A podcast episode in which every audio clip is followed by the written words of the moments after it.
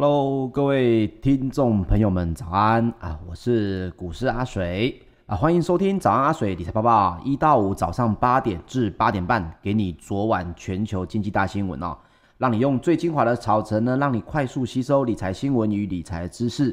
好，首先我们再一起来看一下昨晚的全球经济新闻哦。呃，美国十年期的公债殖率在联准会主席鲍尔的谈话之前呢，一度的又跳高了，又冲击到了科技类股啊。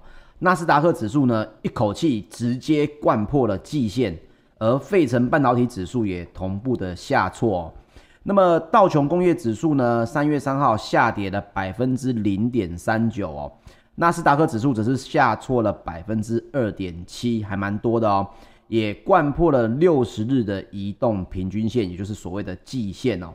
那也创下了一月六号以来收盘的新低哦。那标准普尔五百指数呢，也下跌了百分之一点三一，收在三千八百一十九点七二点哦。那最重的其实就是费城半导体指数了啊，重挫三点一一个百分点哦，也就是九十五点三五点，收在两千九百七十五点五八点，已经跌破了三千点啊。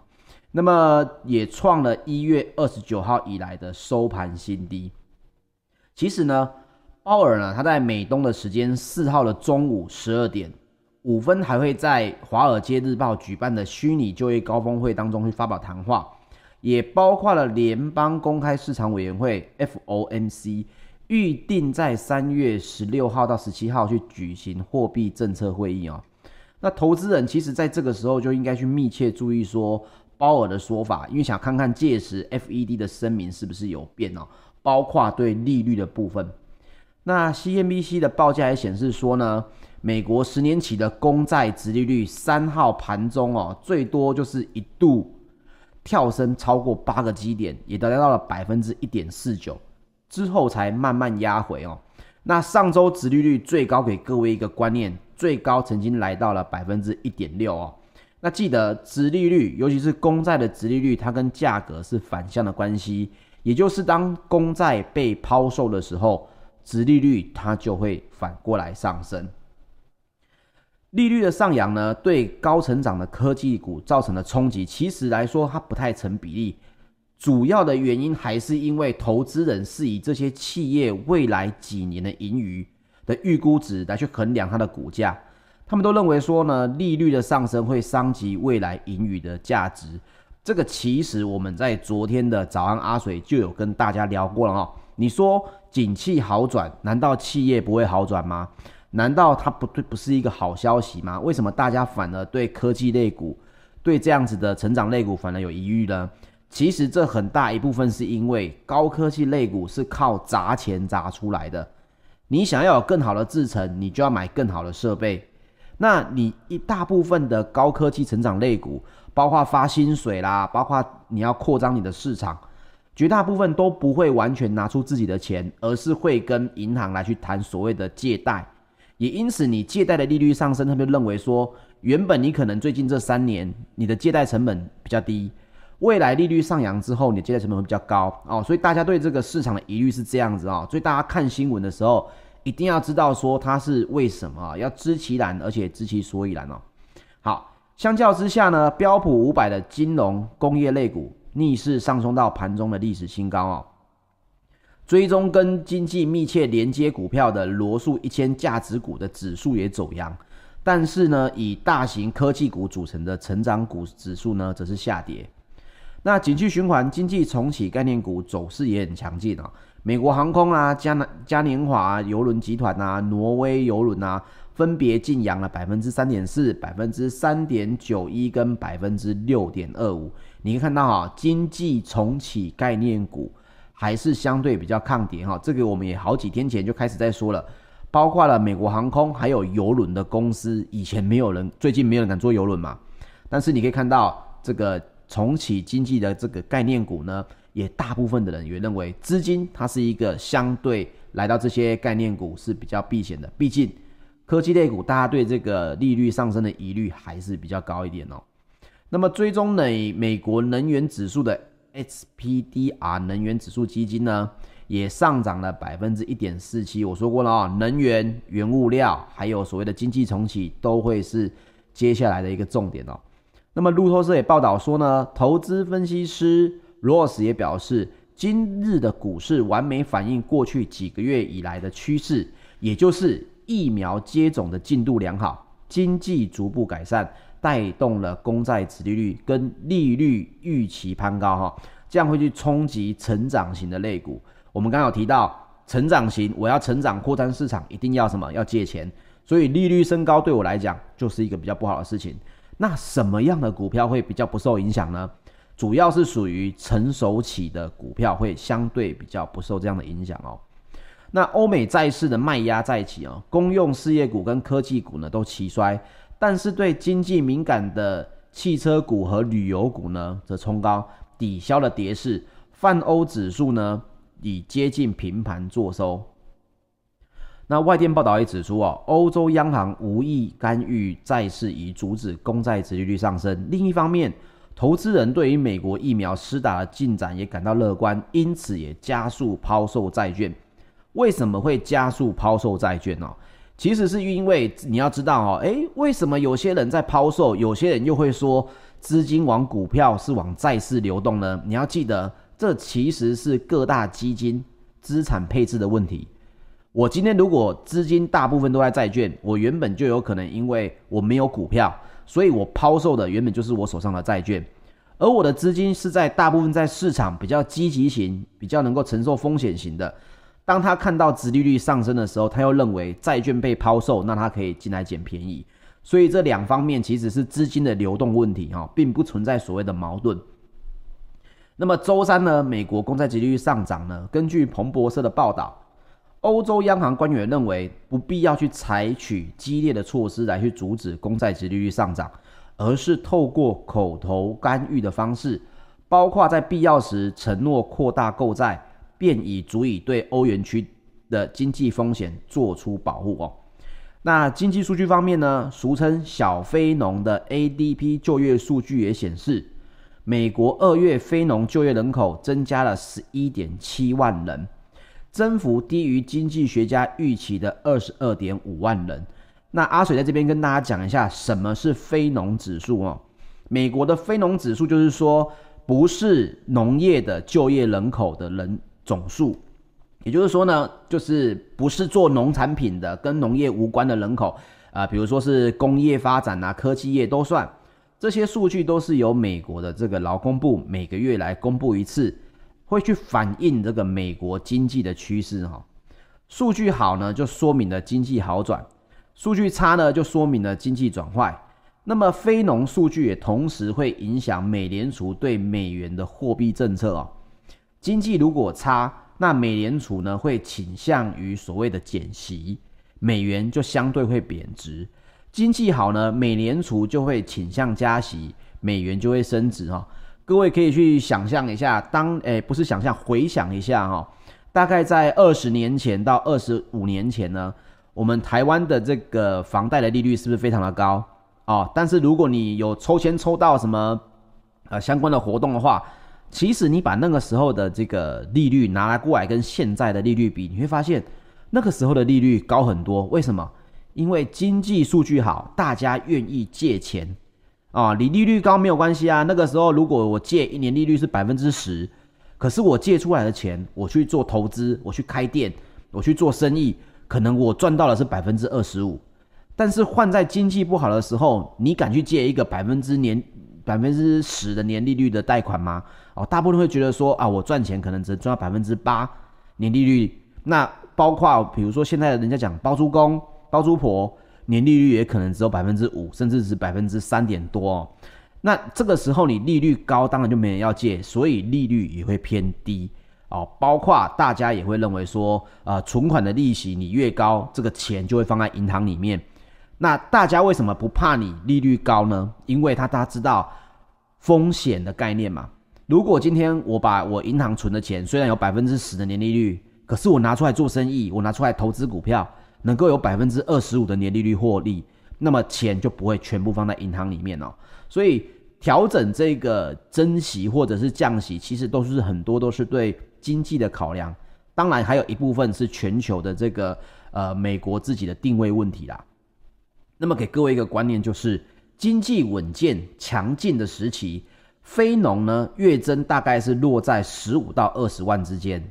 那注意哈，它跟失业率是呈现反比的状态，也就是说，非农月增的越多，那失业率，美国的失业率它就应该要不断的降低。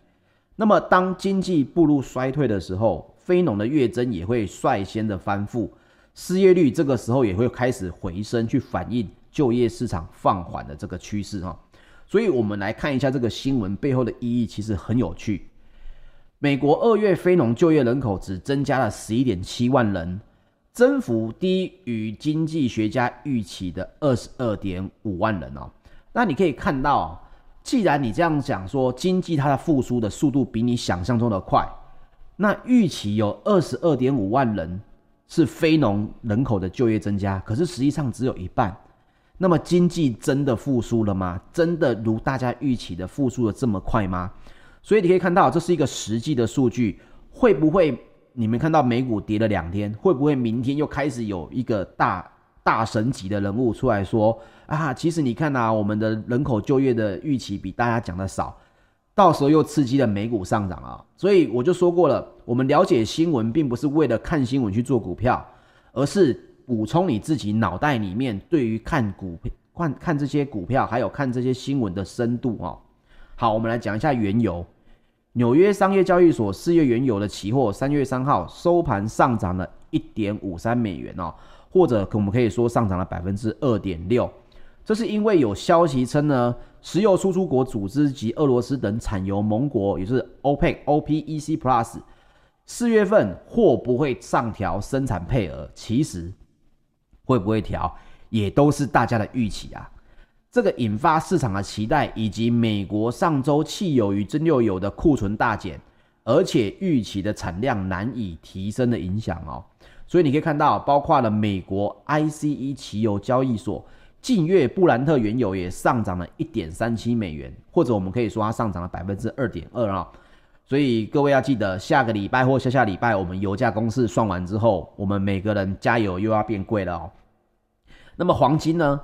纽约商品期货交易所四月的黄金期货，昨天三月三号收盘下跌了十七点八美元，或者我们可以说下跌了百分之一，来到了每盎司一千七百一十五点八美元哦，创下九个月来以来的新低。注意哦，九个月以来的新低，这是一个稍微呃有点强劲的趋势啊。这是因为美元呢跟美债的殖利率上涨，降低了黄金的吸引力。那美元指数上涨了百分之零点二，五月的白银期货则下跌了一点八。那你们可以注意一下哈，这都证明了什么事情呢？包括我们来看一下这个证品，这个证券商品策略师怎么说哈？有道明证券的商品策略师呢，Daniel 就表示说，实际利率继续上升会对黄金构成的挑战。那利率市场也给所有的资产类别的估值带来压力。那包括了德国商业银行的分析师也表示说，公债殖利率上升和美元走强是黄金的两大利空。可是我对这些他这样说，其实我是有点保持怀疑啦。美元走强，那你要看你是对什么样的币值而言。目前以对台币而言，其实相对美元还不算完全走强，而且这些都是属于预估。但是大家有一个预期心理，公债殖利率继续上升，美元接下来如果走强。就会是黄金的两大利空。我们昨天有提到说，黄金会是一个货币的一个相对避险的位置，所以当美元走强的时候，黄金当然这一边它就会往跷跷板的另外一边下降了。那随着投资人对黄金的兴趣减弱呢，近几周黄金 ETF 的持仓也持续下滑哦。那也包括了惠誉集团的旗下信用数据分析说呢，这个报告也显示啊，三月份跟四月份金价仍有反弹的契机，因为呢预期通膨上涨的幅度可能快于公债殖利率，这会使公债的实质殖利率呢再进一步下滑，进而支撑金价，它就是个跷跷板啊。那今年前两个月金价就下跌了百分之八点八啊。其中二月份的金价下跌百分之六点六，更是创下了四年以来的最大单月跌幅啊。那不过他的报告也写说呢，未来六到十二个月金价仍然持续走低，主要是因为全球总体经济的不确定性降低。我是不知道他这个报告的这个观点是从哪里来，因为这个要看原文可能才比较准。可是你可以看到，大部分现在这个不确定性降低这句话，其实各位再去观察，只是因为疫情好转，大家带来的这个预期而已啊。我自己在买黄金这件事情，我通常跟专家是反过来做。当时候我要卖掉黄金的时候，其实相对的高，可是我跟我合作的这个呃黄金的这个厂商，他都跟我讲说，哎，水哥，你不要现在卖，你现在卖很吃亏。我只跟他讲了一句说，我要卖，因为我懂行情，你不懂哦。对他来讲，其实他只是买卖商而已。我通常会跟这些专家的看法会呃做法会有点相反啊。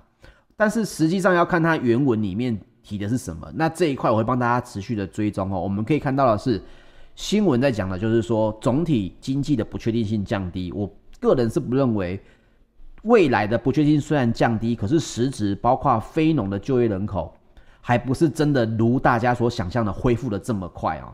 所以这当中存在一点所谓的速度差。所以因此各位呢，黄金持续走低，跌到某一个程度的时候。或许你自己可以考虑一下，是不是因为可以逢低买进了哦？那报告也预期说，未来几年的金价将持续走低啊，因为全球的货币政策将逐渐正常化的影响。甚至他也说了啊，到二零二三年，金价或许会跌到每盎司一千两百美元哦。啊，我对这个报告的看法，当然他很专业啦，但是我对自己的这个专业的这个报告，我本身还是会带有一点疑虑啊。并不是说他怎么讲我们就怎么做哦，包括二零二三年的金价或许会跌还是什么，我觉得都已经讲的太快了哦。好，这个以上就是昨天的全球经济大事。我们可以看到美股稍微又在跌了。那么你各位我也提醒一下哈，包括台股最近也有很明确所谓的拉指数出股票的感觉啊。你看到昨天又开高走低之后，盘尾盘中又拉阳，为什么？又是台积电。这么大的一个权值股控制着我们的一个呃加权指数的走势，可是我底下的这些应该说这些朋友啊、同学们啊，他们在做什么事情？他们在慢慢停利手上的股票。那停利股票并不是因为恐慌，并不是因为害怕，也并不是因为感觉到这个行情不对，而是因为手上的持股也确实跌破了他们想要停利的均价线。所以你可以看到。股票虽然呃，指数虽然在往上涨，但是股票本身呢，却慢慢的在停利。你对你手上的这个手上的股票，发现诶，好像这一只也跌破了十日均线，那一只也跌破了二十日均线，那整个大盘还在涨，可是你自己就要稍微小心一点啊、哦。那以上我要分享给大家的。好，我们今天的知识加油站来讲一个非常非常重要的行为金融学哈、哦。包括明天如果有机会的话，我会把今天讲的东西再讲详细一点，因为这一个形容，呃，这个行为的金融学呢，非常非常的重要。我们今天先讲这个行为金融学里面的一小部分，叫做卡尼曼风险定律啊。那什么是卡尼曼风险定律呢？它其实是美国的经济学家卡尼曼跟霍呃特霍斯基提出的，它的内容是说呢。人在面临获得的机会的时候，往往小心翼翼，不愿去冒风险；而在面对损失的时候，每个人都成了冒险家了。这就是卡尼曼呢这一个叫做前景理论前面的两大定律哦。那人们把这前两大定律单独拿出来，叫做卡尼曼风险定律。那么我们就要讲到说，这个定律是在前景理论里面。那他讲的是什么呢？他说。还有一件事情，人们对损失还有获得的敏感程度是不同的。他说，损失的痛苦远远要大于获得的快乐。什么意思？我讲股票，大家就应该很有感觉了哈。如果今天你选到了三只股票，那你买了其中两只，这两只呢，它涨上去之后也没有涨多少，然后就下跌了，让你亏损。而你原本想要买，但是你后来决定钱不够。只买另外两只的股票呢，它大涨，它涨了整整的一倍。好，这个时候你可以看到哦，损失的痛苦要远远大于获得的快乐。各位，你的损失，他讲的损失并不是你在那两只股票里面的损失，它讲的是你没有买的那一只股票。所以你会看到，呃，当你发现到你在投资的时候，你在股票的时候，你没有买的那一只，如果它上涨了很多，啊，因为你没有你没有获得，可是你看到那明明是我该有的啊，这个时候你的损失的这种感觉，你会让你觉得你非常的痛苦啊。这举个例来讲。今天你走进了一家彩券行，你买了一张刮刮乐，这张刮刮乐两百元。好，股市阿水走过来说：“哎，朋友，你认识我吧？我是股市阿水，我很喜欢你手上这张彩券啊，这张刮刮乐，它的头奖是两百万。那你也知道嘛，两百万的得奖几率不高，对不对？我说我用两百块跟你买这张手上的彩券，好不好？绝大部部分的人都不会想要卖给我，为什么？”因为如果我在你面前刮开这张彩券是中了两百万的那张头奖，你的损失，你从来没有拥有过这两百万，可是你损失的这个痛苦呢，会非常非常的高。你会觉得为什么我要为了两百块，甚至我提高到五百块，你都不会想把彩券卖给我？为什么？因为你已经下了决定了，你已经实质拥有这张彩券了，这张刮刮乐了，而你对它的预期是你有机会会拿到这当中的头奖。不然你怎么会买，对吧？所以当这个时候有人即使用比你付出的两百元更高，三百块、五百块，甚至是一千块，越高的价格，你都会怀疑什么？你是不是有什么鬼？不然你干嘛一定坚持要买我手上的这张彩券呢？啊，所以记得应用这个理论，其实你在很多地方都可以让别人跟着你的思路去走。哈，我刚这样一提，各位应该就会想到了。如果你今天对别人手上的东西愿意出一个不合理的高价，反而容易激起别人的什么怀疑啊、哦？所以并不是价高者得哦。那我们来看一下前景理论最重要的一个东西，就是说，你想象一下哈、今天假设有人一个人身体很健康，那医药的这个公司呢，他想要找人去测试新研发的商品，这个药品，可是吃完这个药啊，有万分之一的可能会突然死亡。那么你会要求医药公司花多少钱来去补偿这个人？那我们再来讲另外一个可能性，假设有一个人得了一种病，也是有万分之一的可能性会忽然死亡。现在有一种药呢，吃了之后可以把死亡的可能性降到零。那么你愿意花多少钱来买这个药呢？好，各位，因为前呃后者的万分之一的死亡性对他来讲实在是不高啊。所以，大部分的人对于我现在这种我已经得病了，已经是得病的情况下，万分之一死亡要买药，那我当然就是吃个几百块的啊。为什么呢？那因为试药实验呢，是我原本好好的人好好的，你吃了你的药之后会万分之一死亡，他会认为说这个损失你必须要给我更大的补偿，这就是所谓的损失规避的原理啊。那所以各位还记得。本身健康的情况下去突然增加死亡几率，对人们来讲是难以接受的损失。但是如果已经得病的人，你原本就得病的人，你愿意支付多少钱去买这个药呢？相对的就会比较低哦。股票投资也是一样，很多人都会觉得说，哎，是不是有一只眼睛在看着我买股票啊？我买了就涨，卖了就跌，那是不是有一个大户在看着我们散户在买股票？其实各位并没有。因为大部分的人都是在定律内哦，也就是说，大部分的人他天性，或许我们讲的激烈一点哦，全部的人天性都是如此，我们的人性都是这样子，只有经过训练之后才会有所改变。一只一只股票涨了，大家都想跑，为什么？因为我们对于获利是所谓的风险趋避的，也就是说，我赚了钱，我看到了未实现损益之后。它只要稍微的下跌，那个痛苦带来的痛苦、损失的痛苦是非常非常大的，因为是获利损失。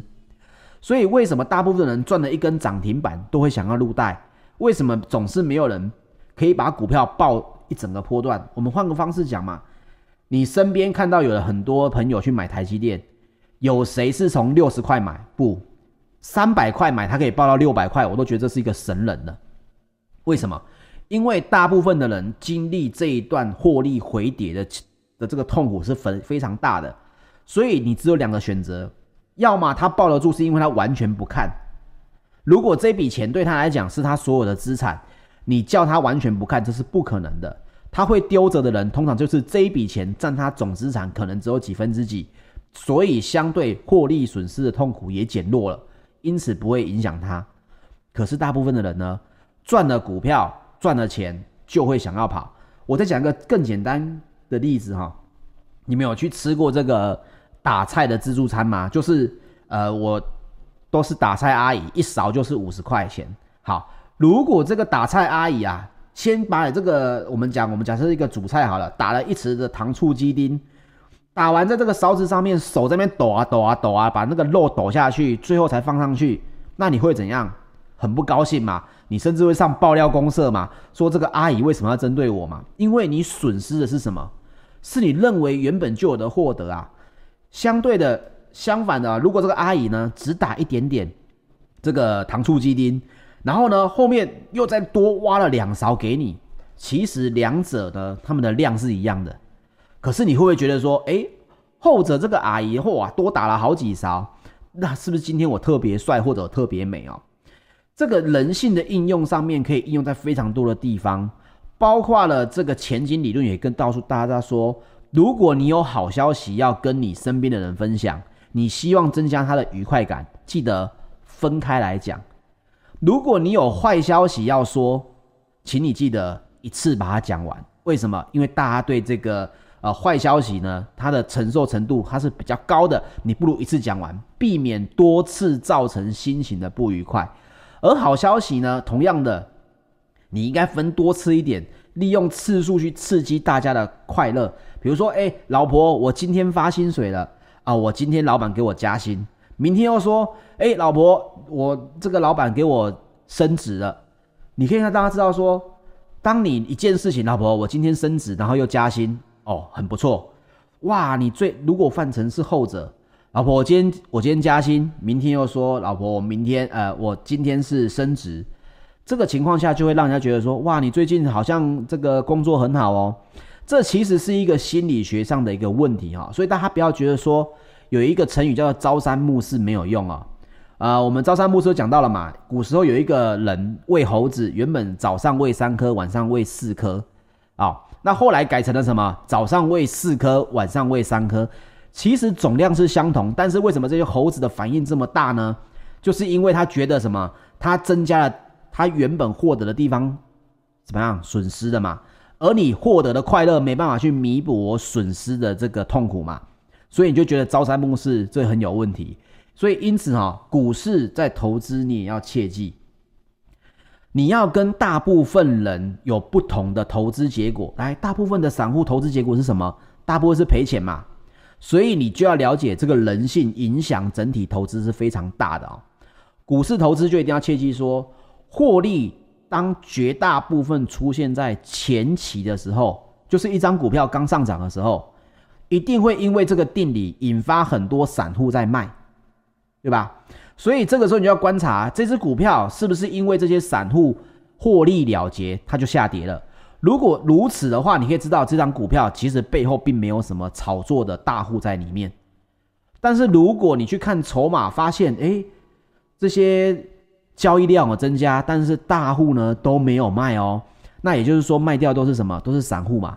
此时股价如果还是非常的坚挺的话，你会发现什么？这背后一定就有一只特别的手，它会把股价拉抬得更高。你就要告诉自己，记得这个定理。获利出现在前期的时候，如果散户卖了股票没有跌，背后就有另外一个支撑的力量。这是一个众人的游戏，散户就只有角色，其实只有散户跟大户。你要记得，永远投资股票、投资任何的事情，就是与大户站在同一边，自然你的收获也就更多了哦。这个定理本身可以应用在非常多的地方，这也是金融的行为学里面，行动行为学。行为的金融学里面非常重要的一部分哦，所以阿水呢也会针对这一块每天在持续跟大家分享。你必须要知道你跟别人，别人会怎么做，而你必须要反着来，这样你的获利才能够继继续增加哈。好，三十分钟速度非常的快。我们今天的早安阿水理财报报又到这边要结束了哦。